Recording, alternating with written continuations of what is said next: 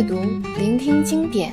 这里是建威阅读经典，欢迎收听。今天继续为您带来英国作家 George Orwell 的传世之作《一九八四》。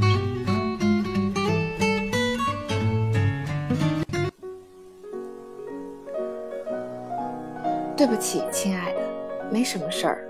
他说：“我只是不喜欢老鼠。”亲爱的，别怕，咱们把他们赶走，不准他们待在这儿。等会儿，咱们离开之前，找块破布塞在洞口上。我下次带点石灰来抹一抹，把洞堵上。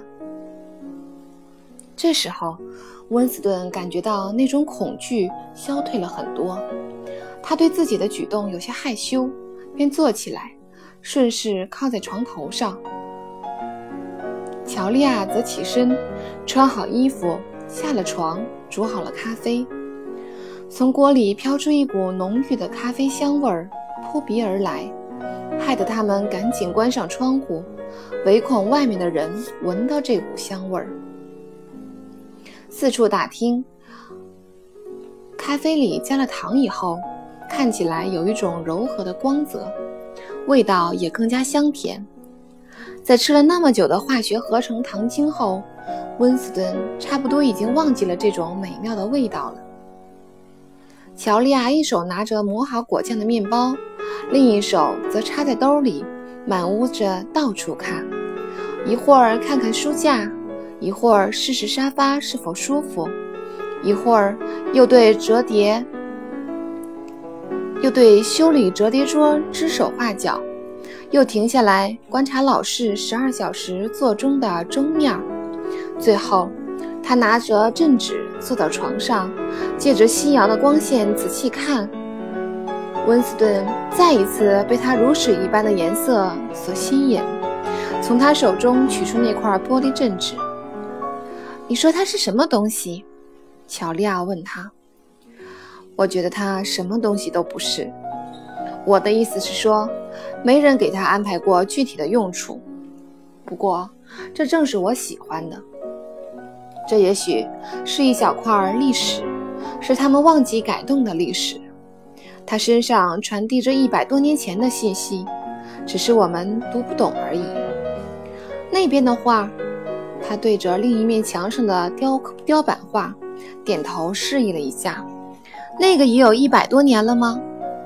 应该还要更古老些。好像得有两百多年了，我说不准。现在的很多东西都已经说不出有多少年月了。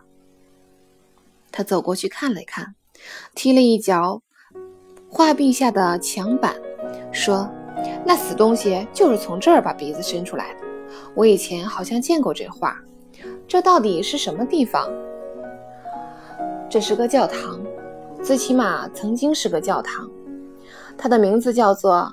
圣克里门特的丹麦人，他的脑海里突然想起乔林顿先生那首歌中的几句，便唱道：“圣克里门特教堂的钟声说橘子和柠檬。”让他大感意外的是，乔利亚竟然接着唱了下去：“圣马丁教堂的钟声说你欠我三个铜板。”老巴莱的钟声说：“什么时候还给我？”唱完后，他对温斯顿说：“我记不得后面是什么了，但我知道最后两句：蜡烛照亮你的床，斧子挥向你的头颅。”老巴莱的钟声后面和结尾之间必定还有歌词，这就好比是一个只说了一半的街头暗号。如果提醒对了，或许能让乔林顿先生记起整首歌。这歌谁教你的？我爷爷，就是我跟你说过的那个老老爷子。我当时很小，他经常唱这首歌给我听。不过我八岁的时候，他消失了，不知道到底是怎么回事，反正就是不见了。接着他又随意地说了一句：“虽然我不知道柠檬是什么东西，但我知道橘子是一种圆形的水果。”外面有一层很厚的黄皮。我倒是还记得柠檬。五十年代的时候，那种东西也很常见，味道很酸，有时候只闻一闻就能把牙齿给酸倒。温斯顿笑着说：“老鼠的老窝肯定就在那幅画的后面，下次我一定把它取下来打扫一下，彻底弄干净。”乔丽亚说：“好了，咱们也该走了。讨厌，我还得把脸上弄干净。啊，你脸上还留下我的唇膏印儿，我等会儿把你擦干，擦干净。”乔丽亚走后，温斯顿并没有立即离开，而是待在床上没动，又躺了一会儿。天色已经很晚了，屋里的光线也慢慢变暗了。他转过身。对着光线，盯着镇纸仔细的看。让他感兴趣的不是镇纸里边包裹的那块珊瑚，而是镇纸的内部。它看起来宛如空气般的干净透明，又显得那样的深邃。镇子表面的弧形，好像是包括大气层的拱形天空。它的下面是一个小小的世界。突然，他产生了一种感觉。他觉得自己可以走进这个世界，甚至自己已经身在其中了。红木的双人床、座钟，还有雕版画和折叠桌，包括这块玻璃镇纸，所有的东西都置身其中。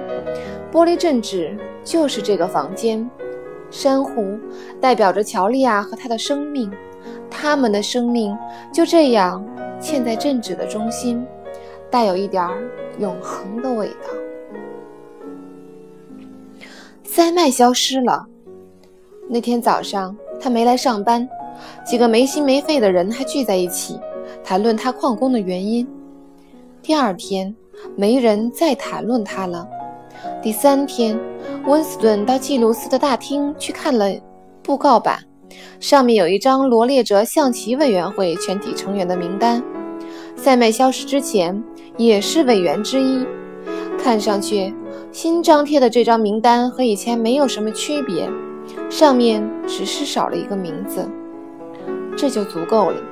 塞麦不存在了，或者说他从来没有存在过。天气实在太热了，布里像个盒子一样，虽然没有窗户，但是房间里有空调，屋里的温度不高。还算比较凉快，可是室外就不行了。阳光炙烤下的人行道，踩上去能烫到人的脚底板。上下班的高峰时间，地铁里的臭气熏得人喘不过气来。仇恨期的准备工作已经是冲刺阶段，所有人都延长了上班时间，玩了命的干活。游行集会、军队大阅兵、各种演讲报告。塑像展览、电影、电子屏幕上播放的节目等，一切的一切都得准备妥当。口号标语得起草起来，歌曲得编出来，塑像得制出来，得伪造照片并散布谣言。乔利亚所在的部门已经停止了小说制作的工作，全力赶制有关敌对势力暴行的小册子。在工作之余，温斯顿还得为篡改、修饰演讲和报告中所有引用的旧新闻，花费大量的时间翻找已经存档的旧版《泰晤士报》。深夜的时候，大批无产者在街上游荡，一种奇异又狂热的氛围笼罩在整个城市的上空。袭击的次数增多了，火箭弹的坠落也更加频繁了。有时候会突然传来很大的爆炸声，但是谁也说不清楚到底发生了什么事，只剩下谣言漫天飞。仇恨期的主题歌已经创作好了，到处都在没日没夜地播放。那歌的歌曲调很难被称之为音乐，倒是像在击鼓，又活像是野兽在垂死嚎叫。歌曲中有几百名男生配合着进军的脚步声，大声合唱，听起来真的很恐怖。不过，似乎无产者们非常喜欢这首歌，经常在半夜游荡的时候齐声高歌。他足可以和还在流行的无望的单相思一较高下。邻居帕森斯家的孩子整日里拿着蜂窝和大便纸，没完没了地吹着这个曲子，实在让人受不了。现在，温斯顿每天晚上的闲暇时间都要做更多的事情。他参加了帕森斯组织的志愿者活动，主要是为了仇恨期的活动，装饰整条街道，例如在屋顶上竖起旗杆，挂上彩旗。在墙壁上粘贴宣传画，在街道两边的屋子顶部架起挂条幅的铁丝等。帕森斯还对外吹牛，夸夸其谈地声称，大厦上挂的旗子足有几百米长。帕森斯很高兴参加这样的活动，而且干得不亦乐乎，完全自得其乐。由于干的是纯体力活，再加上天气热，他便以此为借口。晚上只穿着长领汗衫和短裤参加活动，在哪儿都能看到他，散发着一身无尽的汗臭，四处帮忙出主意，不停地推推拉拉，缝缝敲敲。一幅新的海报忽然一夜之间沾满了伦敦的大街小巷，画上只有一个身材高大的欧亚国士兵，没有任何标语。这个士兵是蒙古人种，像个铁塔一般，足有三四米那么高，脸上没有一丝表情，腰上挎着一架轻型机枪，脚下踩着军靴，大步向前。透视画法使枪口看上去很大，不论从哪个角度看，都会觉得那枪口总是冲着你。所有墙壁的空位上都贴满了这幅海报。数量已经远远超过了老大哥的画像。一般情况下，无产者并不关注战争，此时也被激发出了满腔的爱国热情，似乎是为了当前民众的情绪保持一致。平民因积极的火箭弹而被炸伤或死去的人数变得更多了。斯坦普奈的一家电影院被火箭弹击中。当时，影院里有几百人在观看电影，全部被炸死，无一幸免。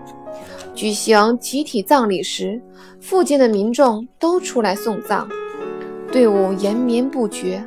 送葬队伍竟然走了几个小时，不断有民众加入，最后演变成了一场示威游行。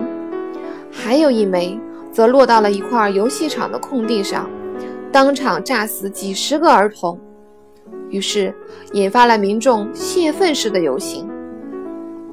上百张欧亚国士兵的海报被撕下来烧毁，还焚烧了格尔斯坦因的塑像。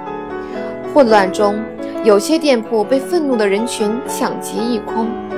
后来，又传出谣言，说有间谍利用无线电指挥敌军进行准确的火箭弹投掷。一对被怀疑有外国血统的老夫妇，被人们活活。烧死在家中。六月里，只要时间合适，乔利亚和温斯顿就会到小屋里约会。两个人会打开窗户，全身赤裸，并排躺在大床上。虽然没有了老鼠，但是炎热的天气滋生了大量的臭虫。对他们来讲，这根本无关紧要。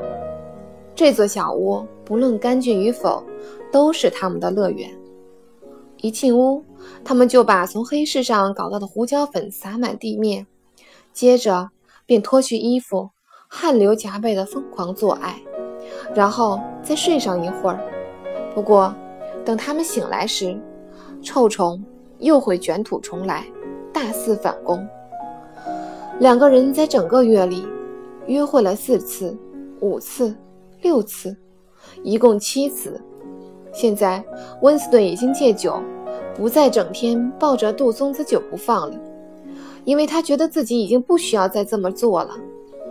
他长胖了些，静脉曲张的溃疡也消瘦了许多，只有一块褐斑还留在脚裸脚踝的上方。早晨起床后的习惯性咳嗽也好了。他不再因为生活的琐事而烦躁难受，随时破口大骂的欲望也消失了。如今，他们拥有一个家一样的地方，一个稳定又隐蔽的好去处。即便只能偶尔相聚一次，每一次待在一起的时间很短，也觉得无所谓。关键是，旧货铺的楼上有那样一个房间，只要知道他在那里。就会觉得心安，和待在屋子里没有什么两样。